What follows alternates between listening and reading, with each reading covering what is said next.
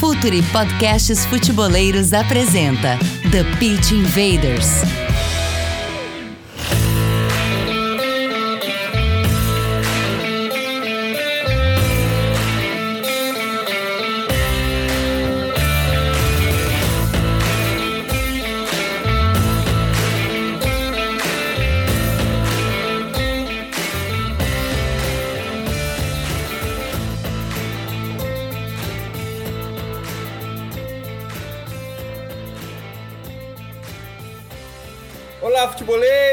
Olá, futeboleiras! Com a força de OneXBet, a maior casa de apostas do mundo, Futuri Podcasts apresenta The Pit Invaders, episódio 268. Uma história falando de maneira profunda e séria sobre o jogo. Disso a gente não abre mão. Meu nome é Eduardo Dias, estamos no ar em mais uma invasão futeboleira. Fazer uma conexão rápida aqui, começar com o time da casa Gabriel Correia, nosso head de conteúdo, voando no YouTube. Dale, Gabriel. Tudo bem, Edu? Prazer. Bom estar em mais um TPI. Sempre digo, né? Legal que aqui no YouTube a gente está batendo aí os 71 mil inscritos. Para quem estiver conhecendo pela primeira vez o trabalho, deixar aquele like é muito importante para a gente se inscrever. Mas vamos lá, falar de futebol. Um convidado que a gente queria ouvir já há bastante tempo. Que bom que ele pôde estar com a gente, já fico bem feliz e certamente vai ser um papo muito bom. Correu atrás desse convidado, a gente acreditou no processo e ele está aqui. E esses TPI Skin the Game são os melhores, com gente que arrisca a pele na arena. E hoje estamos muito felizes e honrados de receber aqui Pedro Miguel Marques da Costa Felipe, ou Pepa, treinador português. Seja bem-vindo ao Futuro e seja bem-vindo ao TPI, Pepa. Olá, olá, olá. Uh, antes de mais, um, um orgulho e obrigado pelo, pelo convite. Eduardo, Gabriel, parabéns pelo programa e a quem assiste também, para terem tantos seguidores, é porque o programa é de qualidade, com certeza. Portanto, eu é que estou muito agradecido pela, pela oportunidade. Invaders, vamos invadir o playbook de Pepa.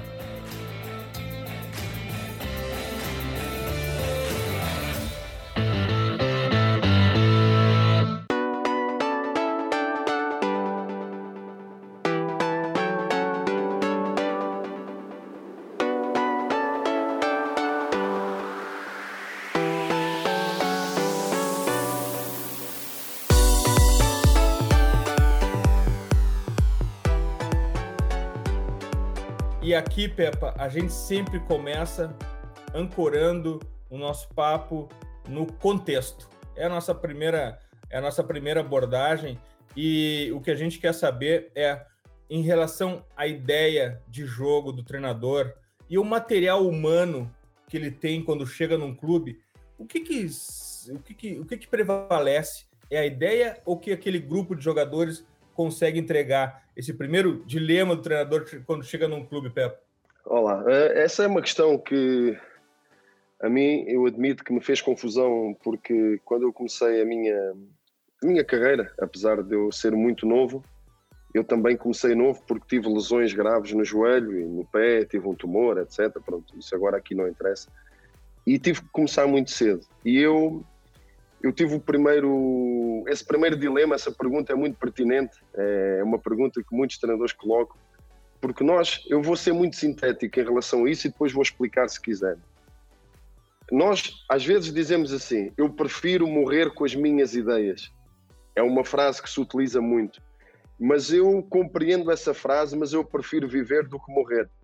Portanto, eu gosto muito das minhas ideias, vou defendê-las sempre mas tenho que respeitar muito o jogador e perceber o contexto onde estou inserido uh, para tirar o melhor dos jogadores. Senão, vou estar, a, vou estar a castrar, vou estar a limitar o jogador e não vou estar a tirar todo o potencial que posso dos jogadores em determinado sistema, contexto, uh, país, cultura, tudo conta. E eu, eu era muito fechado nas minhas ideias até, até mudar para um time, para uma equipa na primeira liga portuguesa que estava a lutar para não descer de divisão. Uh, e eu tinha aquela ideia muito fechada de uma equipa muito aberta, muitos laterais projetados ao mesmo tempo, um equilíbrio feito praticamente só com os dois centrais e o médio defensivo, uh, uma equipa de muita posse, muita largura, campo grande constantemente, e a verdade é que comecei a ter problemas com, porque não tinha jogadores para jogar daquela forma. E então tive que adaptar para salvar, entre aspas, o clube. Não fui eu que salvei, foram os jogadores. Eu só ajudei a ir ao encontro daquilo que eles tinham de, de melhor. Uh, depois tive outras possibilidades, com outros contextos, de voltar uh, a esta ideia que a mim mais me satisfaz, mas é o que eu digo sempre: mais do que a satisfação pessoal do treinador Pepa, é o prazer dos jogadores em campo em potenciar ao máximo as suas capacidades. E só depois vem o meu prazer na, na forma de jogar, porque eu prefiro sempre ir ao encontro do, daquilo, da matéria-prima que tenho. Agora, há princípios gerais, há linhas gerais que não fogem, seja em que contexto for. Agora, a, a, dinâmica da equipa e a estrutura da equipa, isso sim é possível alterar consoante os jogadores. Eu vou até aproveitar, Edu, e primeiro agradecer de novo, Pepa, por estar aqui com a gente, né, nesse, nesse papo, que é justamente essa questão quando você chega num clube que a gente sabe que os jogadores têm, às vezes, é uma preferência, não sei se é uma preferência, Pepa, mas eles acabam se sentindo melhores jogando de uma forma ou de outra, como todo você está falando aqui. Quando você chega num clube, é, não sei como é que funciona, mas é importante, por exemplo, já começar falando de repente com as lideranças desse elenco, porque a gente sabe que a relação, gestão com jogadores é algo hoje em dia cada vez mais importante, né? Num grupo de jogadores tão grande. Como é que você faz quando você chega a partir desse contexto que você vai conhecendo, chega num clube novo, e aí conhecer mais os jogadores para ir já conhecendo, de repente com lideranças, de repente com, com outro, outro ponto, Pepa? Sem dúvida. Gabriel, é, eu, eu defendo isso, não só por ter sido jogador, mas também vai da minha forma de estar e minha forma de ser. Uh, porque hoje em dia, questões técnicas, questões táticas, questões fisiológicas, físicas, uh, eu acho que todo, meio mundo percebe. Uh, muita gente comenta, fala, percebe, estuda metodologia, periodização tática, tudo, tudo, tudo, tudo. Agora, a forma como nós passamos essa ideia, a forma como nós passamos a mensagem, a forma frontal com que o jogador gosta de ser tratado, uh, a forma de coerente. Coerente é diferente de justiça, porque o jogador vai se achar sempre injustiçado quando não joga.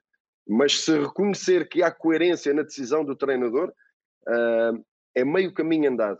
E depois, quando um treinador tem, uh, como é que eu vou explicar, uma mensagem que não tem dúvidas daquilo que está a passar, com competência, com um caminho, um rumo, os jogadores acreditam e, e é, é, muito mais fácil trabalhar nesse, nesse contexto. Eu estou, por exemplo, estou agora num contexto que eu, que, eu, que eu depois poderemos falar, que é completamente o oposto daquilo que eu estava habituado. E se eu chego aqui na Arábia de chicote na mão, uh, a obrigar a treinar de manhã, etc., muitas coisas de refeição, de horários, disto e daquilo, eu se calhar tinha estado aqui 15 dias e tinha, tinha arranjado confusão todos os dias, porque todos os dias há, há um filme novo. Então, esta capacidade de, de, de, nos adaptarmos ao contexto para conseguirmos uh, retirar o máximo rendimento dos jogadores é, é fundamental. Pepa, perdeu, reage. Perdeu, reage. Sei que estamos cansados, mas a decisão vai melhorar. A magia vem depois. Perdeu, reage. Isso contagia e vai ser normal. Esse é um fragmento de um vídeo que virou vital e a, ah, gente, usou, e a gente usou bastante aqui no, no Futuri. E também é, um, é como se fosse um, um, uma declaração, um, statement de que de acreditar no processo. Perdeu, reage, a magia vem depois. Acreditar no processo, né, Pepe? Sem dúvida. As coisas, a magia acontece, mas antes tem um processo para isso, né, Pepe? Sem dúvida, sem dúvida, Eduardo. Esse, esse é, foi, muito, foi muito falado, essa perde, reage, a magia vem depois. Uh, eu não quero com isto colocar ah, um, o sem bola à frente do com bola, se é que me faço entender. Não, não é isso. Mas hoje em dia nós temos que perceber que o futebol está tão competitivo, tão intenso, o metro quadrado está tão caro, as equipas técnicas, jogadores, tudo muito evoluído, tudo muito competitivo, tudo muito competente nas suas ações individuais e coletivas. E se nós conseguirmos ter um espírito coletivo uh, em uníssono, todos para o mesmo, com a mesma dinâmica, com, a mesma, com o mesmo pensamento, porque hoje em dia a maior parte dos golos, 70 e tal por cento dos golos são de duas formas. é de bola parada e de transição ofensiva. Portanto, quando nós formos fortes, todos, uh, na reação à perda, vamos estar sempre muito mais próximos de voltar a ficar com a bola, voltar a descansar com a bola, voltar a atacar o adversário, porque é nesses momentos que quem tem magia ou quem não tem tanta magia, normalmente relaxa, perde a bola e ou discute com o colega, ou baixa a cabeça, ou olha para as botas, olha para o gramado, olha para seja o que for, mas esquece de ir tentar recuperar a bola. E tentar ter isso numa equipa é meio caminho andado para, para o sucesso. Depois a magia, como digo, acaba por vir depois. Porquê? Porque é natural. O talento ou tens ou não tens. E quem tem talento vai sempre poder usufruir do seu talento. Agora, Pepa, é, eu achei muito interessante que estava lendo uma entrevista sua no The Coach's Voice e você falava muito sobre a sua ideia de ser treinador ter surgido muito antes, né? Até mesmo antes de ser jogador, depois ter parado muito cedo. Mas como é que foi isso para você? Você até comenta que já gostava do trabalho de treinador, estava sempre observando. Como é que foi esse processo seu para virar um treinador, mas desde pequeno já interessado em parte tática, em parte técnica, um, um, um garoto já que queria muito entrar nesse meio, seja como treinador, seja como jogador? É, queria, queria muito porque o meu pai, o meu pai e o meu padrasto que, que entretanto depois casou, ficou, casou com a minha mãe, não é? Uh, não sei se padrasto é assim que se diz. É o, o é isso? Aqui no Brasil, sim, aqui no padrasto, Brasil também. Ok. Pronto, tanto um como o outro jogaram futebol e eu cresci nesse, nesse contexto também. Eu não brincava com, com carros, com, com Lego, com, com bonecos, com não, eu, só, eu era só futebol, só futebol. E quando não tinha ninguém para jogar, jogava um jogo de carica, onde nós punhamos os cromos dos jogadores dentro da carica, uh, para, e, e, aí já punha, dava uma disposição tática, já dava para proteger um pouco, para e eu comecei muito cedo também a, a, a liderar, vá, dentro no, no, bairro, quando jogávamos bairro contra bairro, na rua, eu era sempre muito interventivo a, a exigir dos colegas, a cobrar dos colegas, ao mesmo tempo a ajudar, a dar a minha opinião, e, mas não era para, para, me, para, me, para me armar em, em, em, esperto ou para me armar mais do que os outros. Não, porque eu, a maior parte das vezes eu até jogava com jogadores mais velhos que eu. Eu sou de 80 e eu jogava com, com colegas, amigos meus de 77, 78. E isso, isso esse futebol de rua perdeu-se muito e faz muita falta. E isso deu, deu com que eu me tornasse muito líder por natureza e, e a paixão pelo, pelo aspecto tático e o porquê das coisas. E isso sempre me acompanhou, sempre, sempre, sempre, sempre. O porquê de fazer certas coisas, o porquê da, da, importância, por exemplo, da velocidade e da técnica de corrida. Técnica de corrida, eu era miúdo e tive um professor que me falava técnica de corrida, técnica de corrida, Pepa. Eu, para quê? Eu não vou ser o Ben Johnson nem Carlos Lewis, eu não vou para correr 100 metros. Mas a verdade é que a técnica de corrida ajuda-nos a ser um pouquinho mais rápido. E todos os bocadinhos, em todas as vertentes físicas, táticas, emocionais, de controle emocional, tudo conta para fazer a diferença. E só, se calhar, e só com essa capacidade que, que eu fui adquirindo é que fez com que eu pudesse chegar com, com 13 anos uh, ao Benfica, vindo de um clube muito pequenino, de uma terra muito pequenina, e fui para Lisboa, porque, pronto, já tinha qualidade e depois foi sempre a ir atrás de, de, de mais e, e, de melhor. Esse, esse, é um, esse é um bom gancho para a gente entrar em campo, Peppa. Esse gancho do detalhe, da postura corporal. No, no, no, na série do Simeone, na Amazon Prime, ele mostra uh, alguns aspectos de um treino, mesmo na elite, uh, que para quem está de fora causa um pouco de estranheza, porque ele fala de questões muito básicas. No teu treino também tem essa questão básica. Na elite também se fala sobre aspectos básicos? Eduardo, grande, grande, grande questão. Uh, eu quando vejo às vezes os treinadores de elite a fazerem algumas coisas básicas, agora já não, mas eu quando via isso eu pensava assim, ah, afinal não sou só eu que, que faço isso. Porque, olha, eu vou-te contar, eu quando estava no futebol amador, eu comecei na Distrital, na, na, pronto.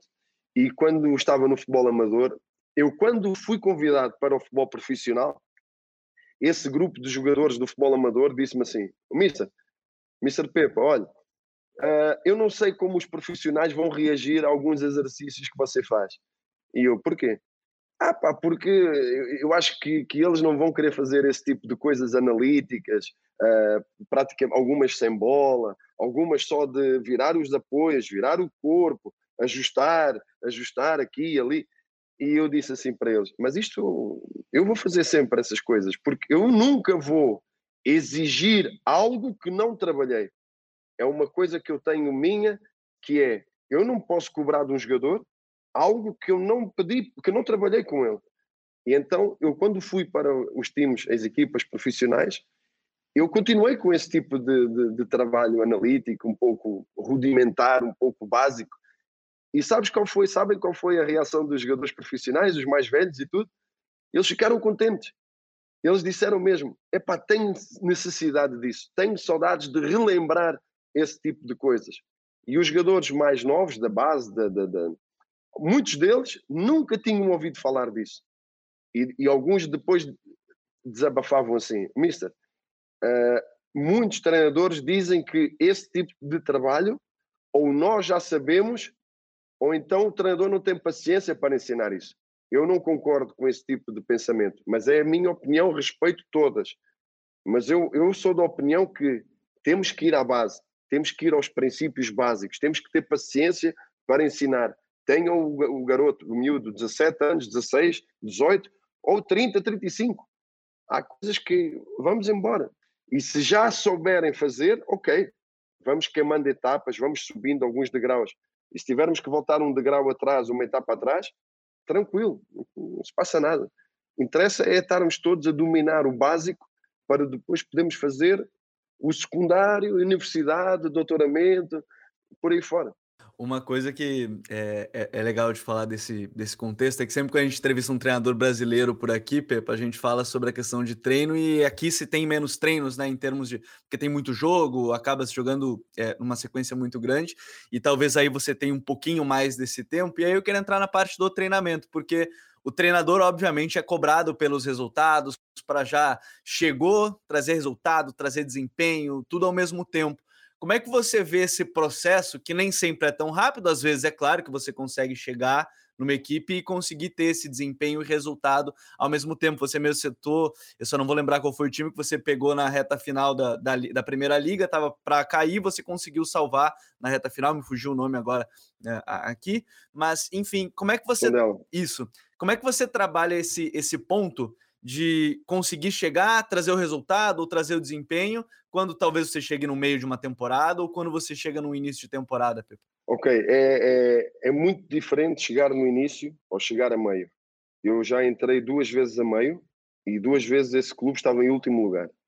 E admito que é muito difícil quando entramos a meio ou já com o campeonato a decorrer, com uma equipa em último e e colocarmos tudo aquilo que pretendemos, sabendo que na balança existe sempre o resultado.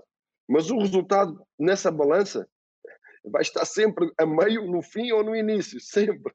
Porque os treinadores têm que saber viver ou, ou, ou perceber que o resultado faz parte da nossa vida.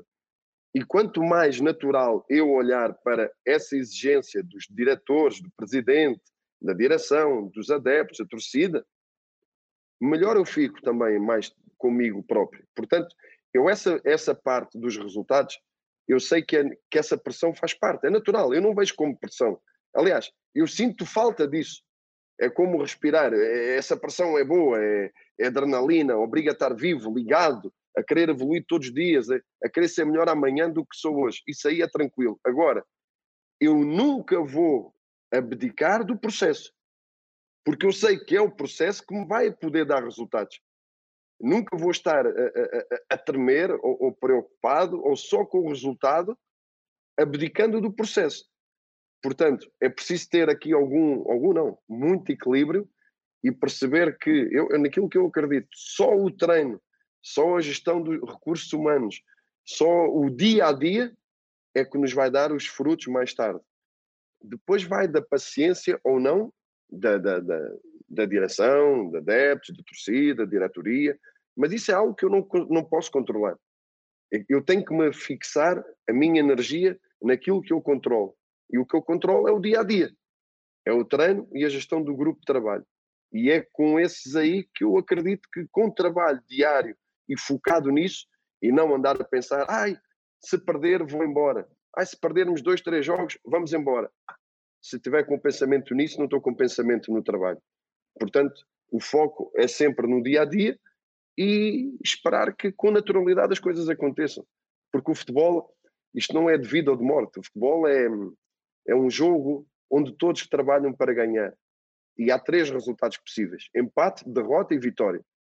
E temos que saber respeitar o, o, adversário, saber respeitar com quem jogamos, porque se foi melhor ou foi mais feliz, é o futebol, é assim. Eu nunca vou, não gosto de comentar depois de um jogo onde tivemos 80% de posse de bola, o adversário fez um remate e nós 80% de posse de bola, 20 remates e perdemos um zero. Não vou criticar o adversário. Fez o que pôde, usou a estratégia que, que, que, que melhor conseguiu. Se calhar não conseguiu ter mais bola porque houve mérito nosso. Temos que respeitar jogadores, treinadores, formas de jogar, formas de pensar. Posso não gostar de certas coisas, mas vou respeitar sempre. Desde que não faltem ao respeito também nestes princípios básicos da relação de fair play. Tudo o resto, há muitas formas de trabalhar e muitas formas de ganhar. Eu acredito que, estando focado no dia a dia, vamos ter frutos com certeza mais tarde. Até agora tem sido sempre assim, é nisso que eu acredito. Pepa, vamos para dentro do campo. O perdeu, reage, já dá uma dica de como tu gosta que teus times uh, defendam, mas passando dessa fase, indo para transição defensiva e armando tua defesa, como é que, eu, como é, que é o padrão de defesa do Pepa? Como tu gosta de defender, Pepa? Gosto de defender de, de duas, duas formas. Depende aí está das características do... Principalmente do, do ponta de lança, e do médio centro, porque duas formas que eu gosto muito de defender: 4-3-3, com um médio defensivo atrás dos dois médios interiores, com os dois extremos, os dois alas e o ponta de lança na frente, a poder condicionar também a fase de construção do adversário, com o ala contrário, muitas das vezes a estar por dentro, preparado para fazer pressão no central desse lado. Uh, e, e, com isso, quando os nossos extremos estão muito subidos, temos a garantia do meio-campo em 1-2, um, onde os dois médios interiores conseguem depois fazer a cobertura consoante uh, a saída vá mais alta do extremo desse lado. Não sei se estou a fazer entender, não é? Se o extremo for batido, o extremo, o extremo direito, por exemplo, foi batido, porque foi numa pressão mais alta, o nosso interior direito consegue apanhar o lateral um pouco mais em baixo e a basculação é feita dessa forma. A outra forma, mas isso depende muito da inteligência também da cobertura do 6, do médio centro, e da leitura do ponta de lança em ficar praticamente numa, numa marcação zonal com a ajuda dos extremos a pressionar o lado cego. Vá.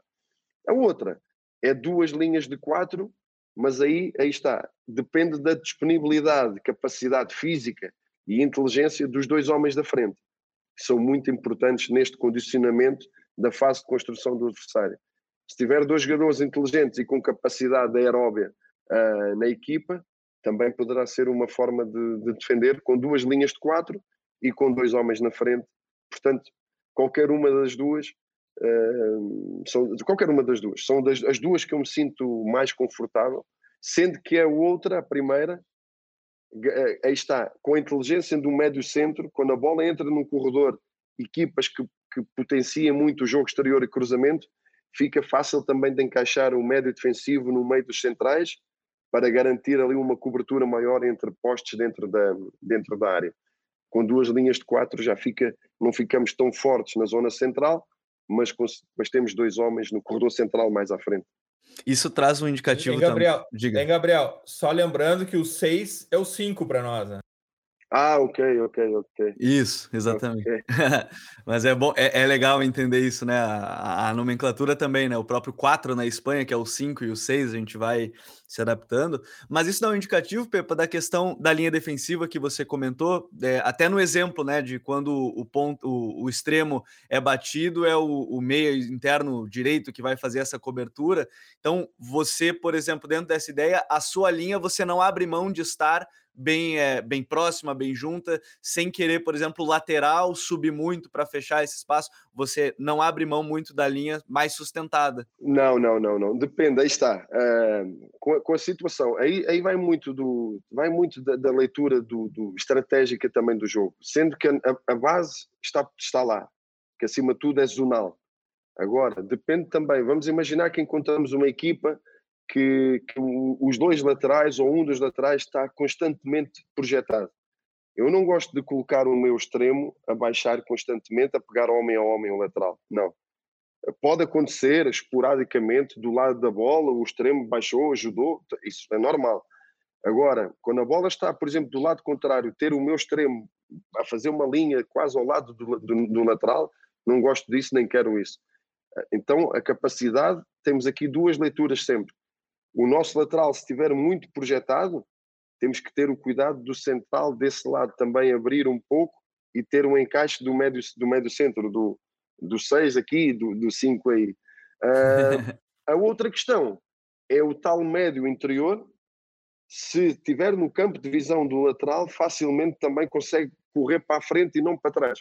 Se o lateral estiver muito projetado, vai chocar com o lateral contrário, neste caso com o nosso lateral. Portanto, é tudo uma questão também de dinâmica e percebermos que o jogo nós não jogamos sozinhos e, e encontramos adversários com dinâmicas também muito próprias.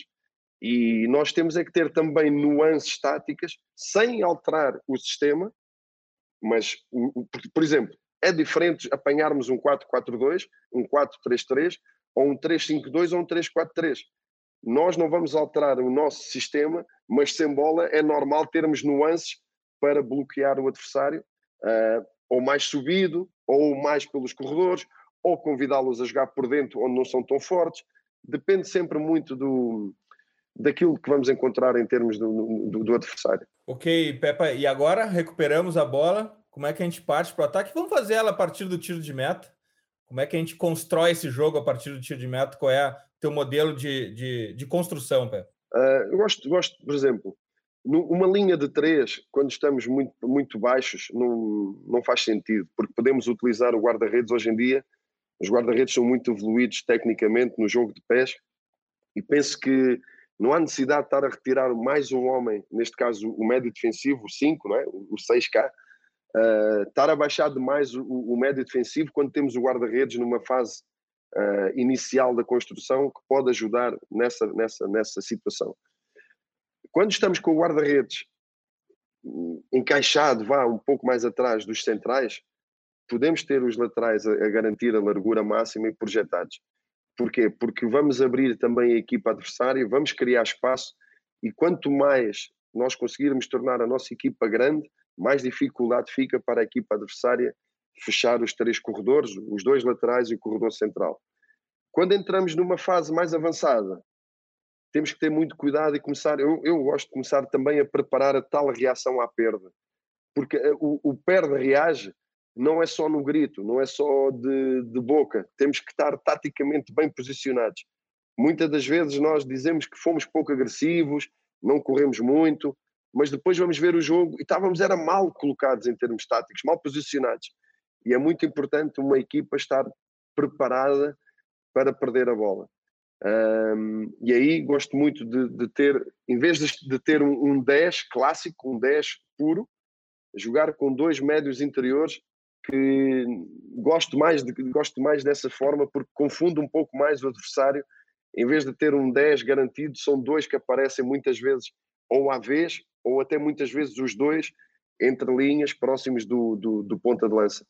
Um, e gosto e, e, depois essa dinâmica de ter sempre um dos dois subido entre linhas, ou os dois ao mesmo tempo, ou um dos dois. Evitar que os dois médios interiores venham os dois pegar no jogo, porque aí ficam no campo de visão do adversário e ficam confortáveis para pressionar. Portanto, a dinâmica é muito. Se o médio interior esquerdo está baixo, queremos o médio interior direito muito subido. Se o médio interior direito está baixo, queremos o médio esquerdo, o interior esquerdo muito subido. Ter esta dinâmica sempre de relação um com o outro e depois ter uma estrutura que eu chamo a estrutura móvel. A estrutura móvel é o, o, o lateral direito, o extremo direito e o médio interior direito, onde os três muitas das vezes roda tudo. Se vier o, o médio interior pegar mais baixo, já temos o lateral no limite do fora de jogo e na largura máxima, e o extremo direito está ali metido como se fosse um 10 descaído naquele corredor. Ou seja, este triângulo da, da estrutura móvel da direita e da esquerda ganha vida própria uh, e, é, e, gosto de, de, dessas duas estruturas muito dinâmicas. E depois, a estrutura fixa, que são os dois centrais, o médio centro e o ponta de lança, uh, já não tem tanta, vá, não gosto de dizer que não tem liberdade para, tem, mas já são mais fixos em termos de missões e em termos de trocas posicionais não existe muito, não é? Nós não vamos ver um central a progredir muito com bola. Uma coisa é fixar o espaço para atrair marcação e jogar, outra coisa é trocas posicionais. Não, não, não existe trocas posicionais entre centrais. O ponta de lança, ok, pontualmente pode, pode uh, trocar com o extremo, isso faz parte, ok, mas normalmente também não há assim grandes trocas posicionais entre ponta, uh, os dois centrais e o médio centro também é sempre a âncora para dar sempre uma linha de passo, uma cobertura vá ofensiva, sempre que a bola entra num dos corredores para ser o, uma plataforma giratória para sair de pressão e procurar o, o, corredor contrário. Antes de eu falar até da questão, é, eu gostei muito quando o Pepe falou do perde reage, que é muito importante também ter esse posicionamento defensivo, os jogadores estarem prontos para reagir, o, o famoso defen atacar defendendo, defender atacando, acho que é, é um ponto bem importante, mas eu quero falar dessa, desse última parte do campo, né? Quando você chega na área adversária, quando começa a chegar, é, há um debate muito grande, me parece hoje. Aqui eu acho que até mais, não, pelo menos não acompanho tão próximo como acontece esse debate na Europa, da questão da liberdade ou não dos jogadores. Né, quando chega nessa parte final, no sentido de eles podem ter uma orientação de vão preencher determinados espaços. Ah, o 9 vai atacar a primeira trave, o, o ponta de o, o, o meia vai chegar na segunda trave, mas algumas equipes preferem dar essa liberdade maior para os jogadores. Como é que você pensa essa parte do jogo quando você chega, vai tentar atacar a área adversária? Sim, é, é assim, o, a prioridade é o jogo interior sempre que possível, porque a baliza está no meio. Essa é um dos princípios do, do, do, do, do, processo ofensivo. Vá. O, o, primeiro princípio de todos é, é penetração, é progressão. Esse é o primeiro. Portanto, nunca podemos abdicar desse princípio básico do, do, ofensivo, que é baliza. Quando não dá para ir diretamente para a baliza, por dentro, porque as equipas normalmente defendem-se muito bem por dentro, utiliza-se muito o, o, o, jogo exterior. E há muitos gols que vêm de cruzamento, vindo de fora para dentro, ou indo de fora, dentro, fora outra vez, mais próximo depois da entrada da área. E os equilíbrios aí são fundamentais. Uma das coisas que eu trabalho muito foi exatamente isso que o Gabriel falou, mas sem estar fechado.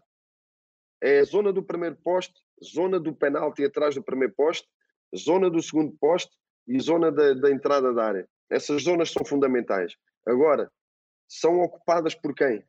Aí está. Depende do, do, do, do, do desenrolar do jogo, depende de, de quem chegou mais rápido, mais cedo, quem está mais próximo.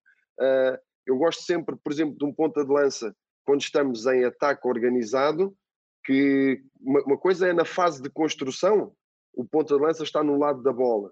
Quando entramos numa zona já de criação barra finalização, próximos de cruzamento, eu gosto sempre que o ponta de lança faça movimentos para o segundo central, para as costas do segundo central.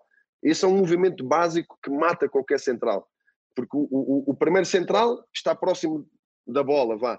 O segundo central está a olhar para a bola e para o seu colega mas depois tem aqui nas costas tem aqui o, o ponta de lança e, e esse ponta de lança ganha ali um ângulo de ataque muito bom, ou zona de penalti ou zona do primeiro poste, eh, normalmente ganha à frente fácil. Depois podemos ter um extremo a aparecer na zona do, do, do penalti, eh, porquê? Porque fica mais fácil depois, ele indo para essa zona de penalti, normalmente fica difícil para o lateral acompanhar tanto e passar a linha do seu central, os laterais têm receio de passar o segundo central, e quando isso acontece, eu gosto do, do médio volante, não é? Do interior, a aparecer no segundo posto. Mas isto, em termos padrão, para mim o ideal é ter o interior, o médio interior, aparecer no segundo posto, porque é uma zona muito cega, porque o lateral normalmente vai arrastado com o extremo, e essa zona fica muito livre, ou até o lateral, se tiver capacidade física de aparecer ali no, no vértice da área, lateral contrário, muitas das vezes um cruzamento mais largo fica ali de cadeira, tranquilo, para dar na baliza. Agora, os equilíbrios depois são muito importantes. Dentro desta liberdade das zonas, o mais importante é as zonas estarem definidas e serem atacadas.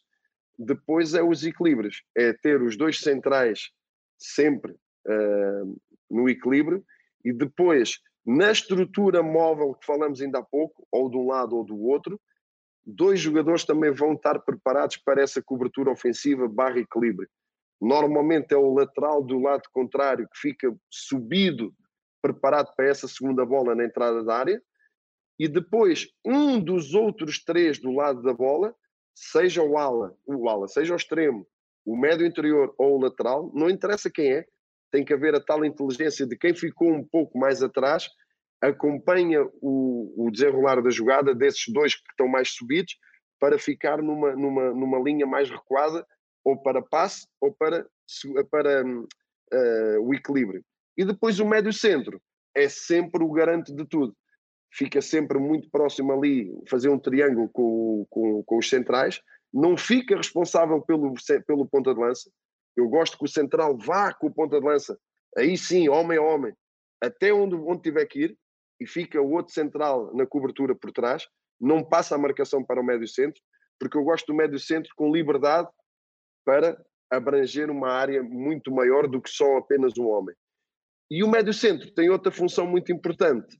Se os três homens da estrutura móvel se esquecerem e forem entusiasmados por aí fora, o extremo, o médio interior e o lateral, é o médio centro que vê tudo e aí já chega um pouquinho mais no corredor para fazer um quadrado. E aí ficamos com os dois centrais, médio centro um pouco já no limite do corredor e o lateral do lado contrário. Já vai também um pouco mais dentro para fazer um quadrado ali. Que jogador importante para essa tua ideia, que é o 5 médio central, né? Um é, jogador muito importante é, para a tua é. ideia, Pepe. Mas eu quero. Eu quero muito. Uh, uh, a gente até pode aprofundar isso, mas só para não perder aqui a, a, jogada que está acontecendo na, na nossa cabeça, uh, o teu extrema, pé invertido. O extrema, uh? os extremas jogam com pé invertido e não com pé natural. É isso? Ah, sim, mas, mas, é, mas muita liberdade, trocam muito, trocam muito. Uh, mesmo no, no, nos treinos, uh, gosto muito de ter os alas, os extremos, uh, de pé contrário, pé dominante, gosto muito que eles tenham. Não gosto de castrar ninguém, ninguém, muito menos os jogadores com, com, com asas para voar. Se vamos cortar as asas, eles não voam. E se nós, se nós obrigarmos um extremo a procurar só jogo interior, ele também vai ficar limitado. Se procurarmos exigir um extremo só para jogar vertical na linha, correr, correr, correr, também estamos a castrá-lo. Gosto de muita liberdade nos, nos extremos, que joguem por fora, que joguem por dentro, que ataquem o espaço, que venham, que fiquem ali numa zona morta, às vezes entre a linha defensiva e a linha média. Uh, ou seja, muita liberdade e criatividade para esses jogadores.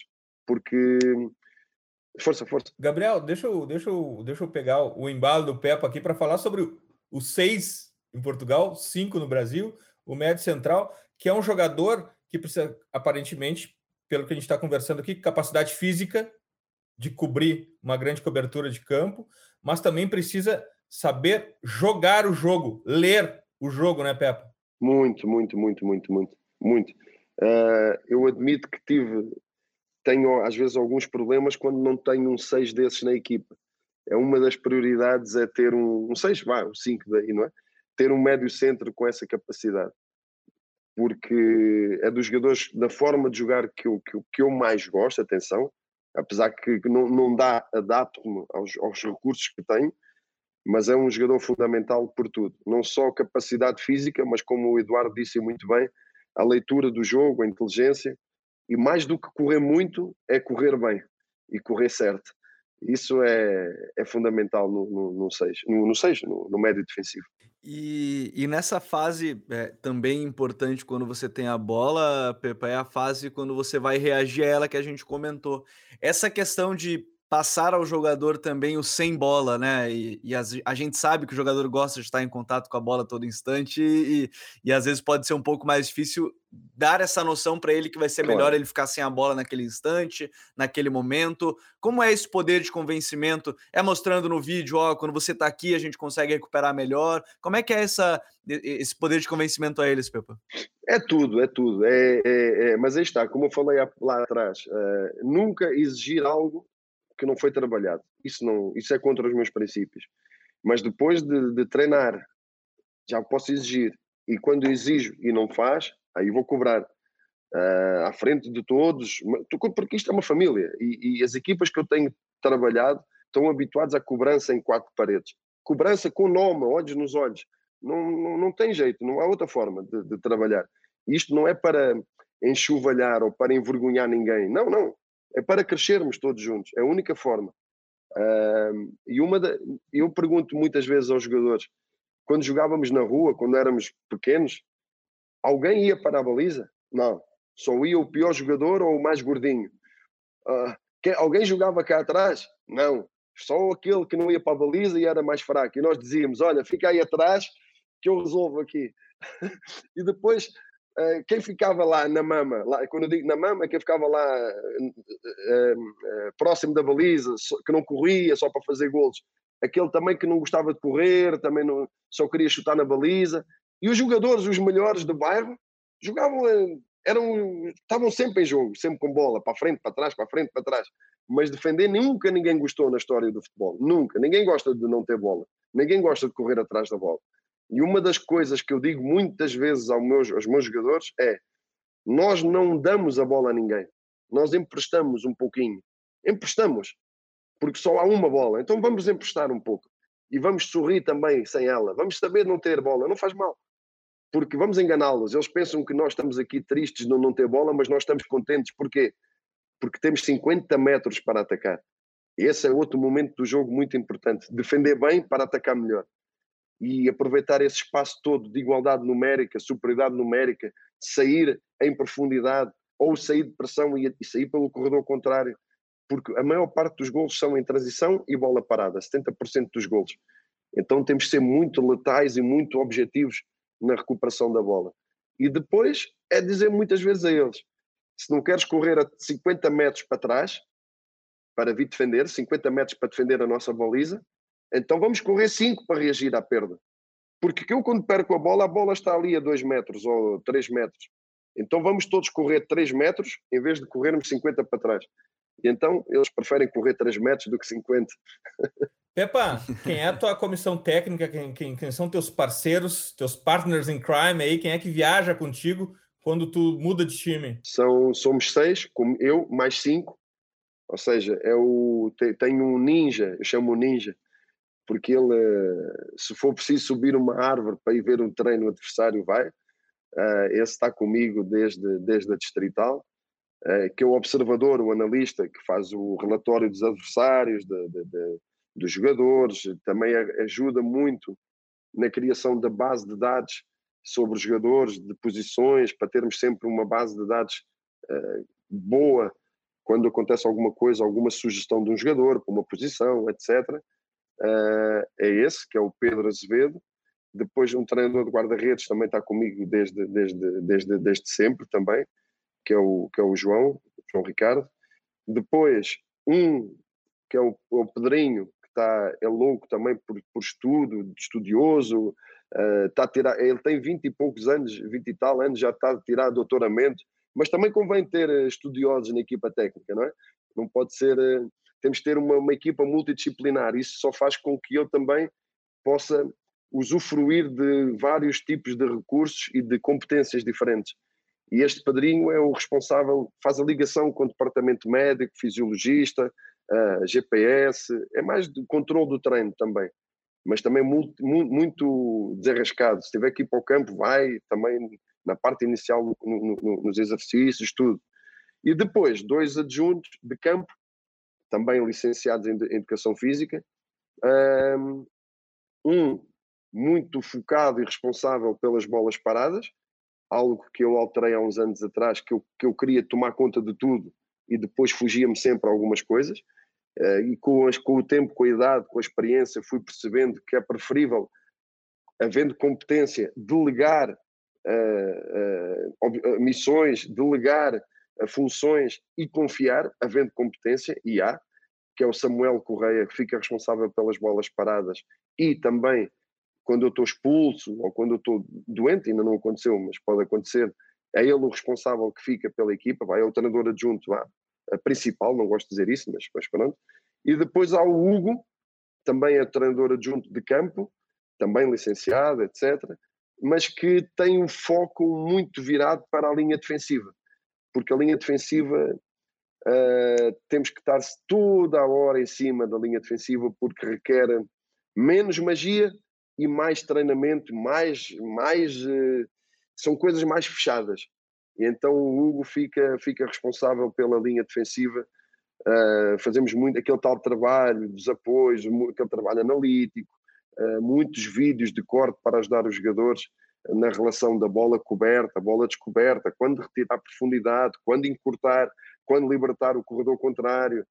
Uh, e ele fica muito focado também na, nesse aspecto da linha defensiva esta é a equipa técnica no, no, no geral. E é, é, muito legal ver essa importância, porque essa semana mesmo estava terminando o curso de análise de desempenho, a gente vê que as equipes, a gente estava conversando com o analista hoje do Corinthians, que trabalha com toda a comissão do Vitor Pereira, também a gente tem visto a importância dessas comissões maiores. Pepe, eu queria, é, como é que você trabalha no sentido assim, esse dia a dia você vai delegando e aí você acaba focando, óbvio que não tem como tomar conta de tudo, né? Como você mesmo citou agora, é, mas como é que tem sido, como é que é esse dia a dia com eles, né? Nessa delegação, essa talvez em algum momento discussões de mesmo nível, de, de tentar debater ideias, mesmo que a, a escolha final seja a sua do treinador, Pepa. Ah, muita, muita, muita discussão saudável, muita, muita, muita liberdade para darem, para opinarem, para falarmos, para discutirmos para levantarmos a voz quando for preciso. Não diga encostar a cabeça, mas uh, se for preciso também se encosta a cabeça, porque é a única forma de nós melhorarmos é termos essa capacidade. E eles não estão aqui a ouvir, que eu estou aqui numa sala ao lado, mas eles sabem que eu dou essa liberdade para, para, para os cinco, para opinarem, para dizer que não concordam, que concordam, que devíamos fazer isto, devíamos fazer aquilo. A, a decisão final é sempre a minha, sempre. Mas, uh, mas eu ouço-os sempre em tudo, em tudo. Agora, também pode, já aconteceu os cinco terem uma opinião para ir para a esquerda e eu digo para ir para a direita. E quando saímos da reunião, já não há cinco para um lado e um para o outro, é, é seis para o mesmo lado. Portanto, é, é, a nossa forma de trabalhar é esta. Agora, eu tenho que fazer o, o chamado zoom out muitas vezes, afastar-me da, da, da árvore para ver a floresta. E eu, quando comecei a minha carreira, eu fazia tudo. Eu, eu, eu, eu, eu gravava, eu punha a gravar os treinos, eu, eu é que fazia os cortes dos treinos, os cortes dos jogos, eu é que tratava da bola parada, tudo, tudo, tudo. E a verdade é que íamos escapando de pormenores. E quando eu comecei a delegar, quando, senti, quando também senti maior competência em quem estava a trabalhar comigo, porque eu também não posso delegar se não houver competência. A partir do momento que há competência de alto nível, então posso confiar, posso delegar. Aí deu-me também liberdade para ver pormenores e afastar-me um pouco, às vezes, do, do, do, próprio exercício, conforme os exercícios, para poder ver certas coisas que antes não via. Mas o, o nosso treino é todo detalhado em termos de objetivo, em termos de feedback. Não vamos, por exemplo, se temos um treino onde o objetivo principal é a organização defensiva, nós não vamos estar com grandes feedbacks em termos de mobilidade ofensiva, de cruzamentos, de golos, senão vamos estar a disparar para todo lado e não vamos estar focados naquilo que é o objetivo principal. Isto é um, é um exemplo. Uh, mas temos sempre reuniões diárias. Uh, por exemplo, quando é do adversário, eles estão a ter agora uma reunião, por exemplo, sozinhos, onde vão, onde a, a fruta que o Pedro, o analista, tirou a fruta do adversário, Agora vão espremer o sumo todo e depois de estar o sumo todo espremido, vêm reunir comigo já com as ideias. uh, como é que uh, uh, ou seja, com o mais importante já filtrado para passar a informação que realmente mais interessa. E depois eu faço o filtro final para passar para os jogadores. E aí sou eu.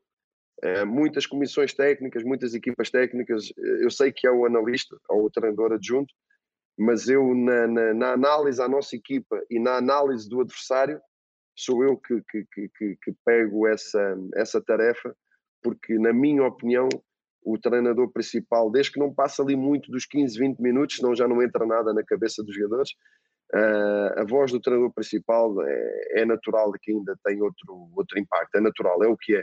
Agora, a reunião, por exemplo, de, de da bola parada é o SAMU que trata, reuni reuniões, às vezes setoriais, só com a linha defensiva, é o que vai, às vezes reuniões individuais com alguns jogadores da linha defensiva, é o que vai, algumas reuniões de bola parada é o SAMU que vai. Portanto, nós vamos gerindo assim um pouco ou muito da, da, das tarefas diárias ou semanais do, do, dos microciclos, vamos gerindo desta forma.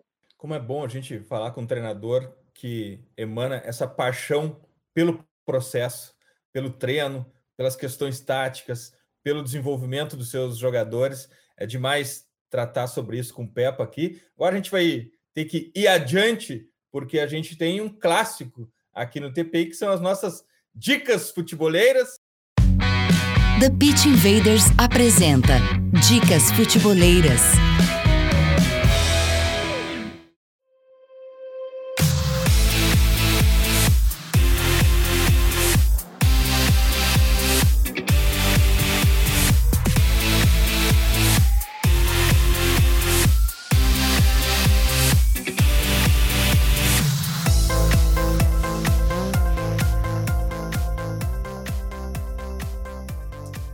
Minha dica futebolera dessa semana é um assunto que, de alguma maneira, foi tratado aqui hoje uh, e que me encanta, que é o despertar de um atleta buscando ser o melhor possível na sua atividade, os gatilhos que fazem o atleta subir de nível. E a minha dica futebolera é o salto de Gabi, uma matéria da Globoesporte.com sobre a evolução física e mental da capitã da seleção brasileira de vôlei e sobre isso que a gente falou aqui hoje, gostar e acreditar no processo, uma inspiração para qualquer profissional de qualquer setor uh, e faz a gente sempre refletir, né? O que, que a gente está fazendo para melhorar o nosso nível de performance nas nossas atividades diárias. O salto de Gabi no Globoesporte.com é a minha dica futeboleira dessa semana. Lembrando que os links para as dicas estão no post com a descrição do episódio no futuri.com.br. Gabriel, tua dica futeboleira?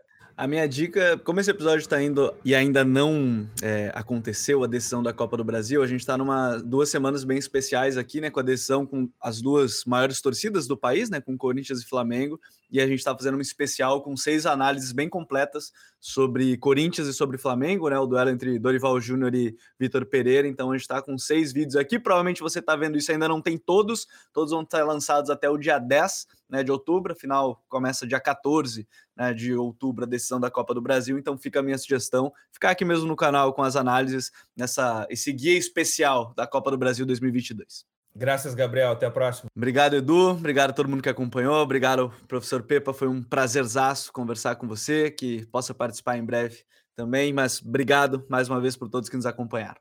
Pepa, tua dica futeboleira? Epa! uh, tanta coisa.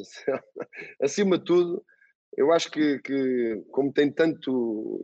Porque eu às vezes recebo algumas, algumas mensagens no, no, no Insta. No, eu acho que acima, eu acho que vou escolher o, os treinadores brasileiros. Vou escolher. A minha dica vai para, acima de tudo, para, para o conhecimento e para o acreditar. Porque a mim ninguém, também ninguém me deu nada e eu não fiquei à espera que, que tivesse que a sorte me batesse à porta ou que, que, que, o futebol batesse à porta e eu abria a porta e quem é? Sou eu, futebol, queres vir? Não, isso não existe.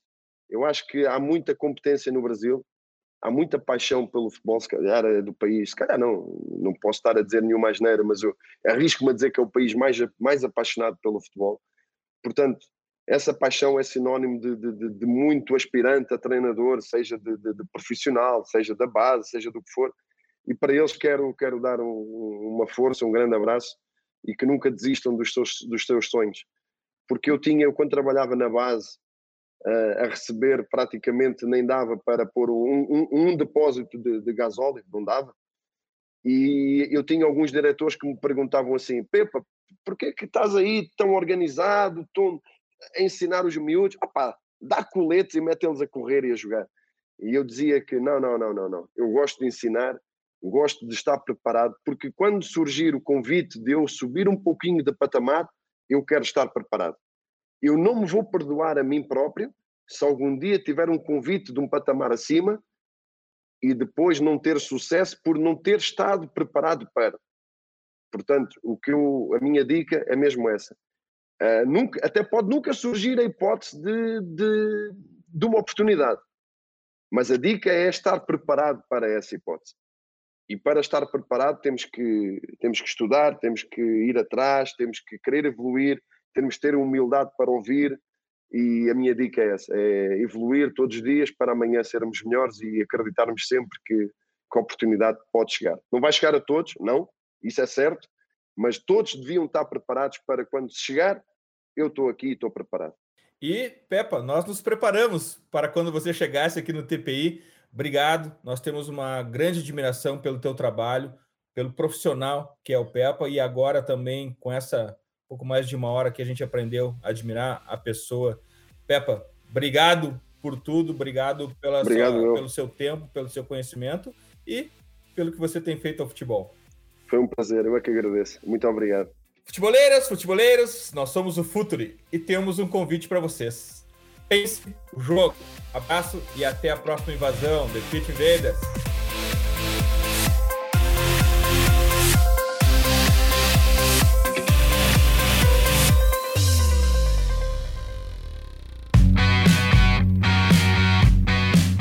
Futuri apresentou The Beach Invaders.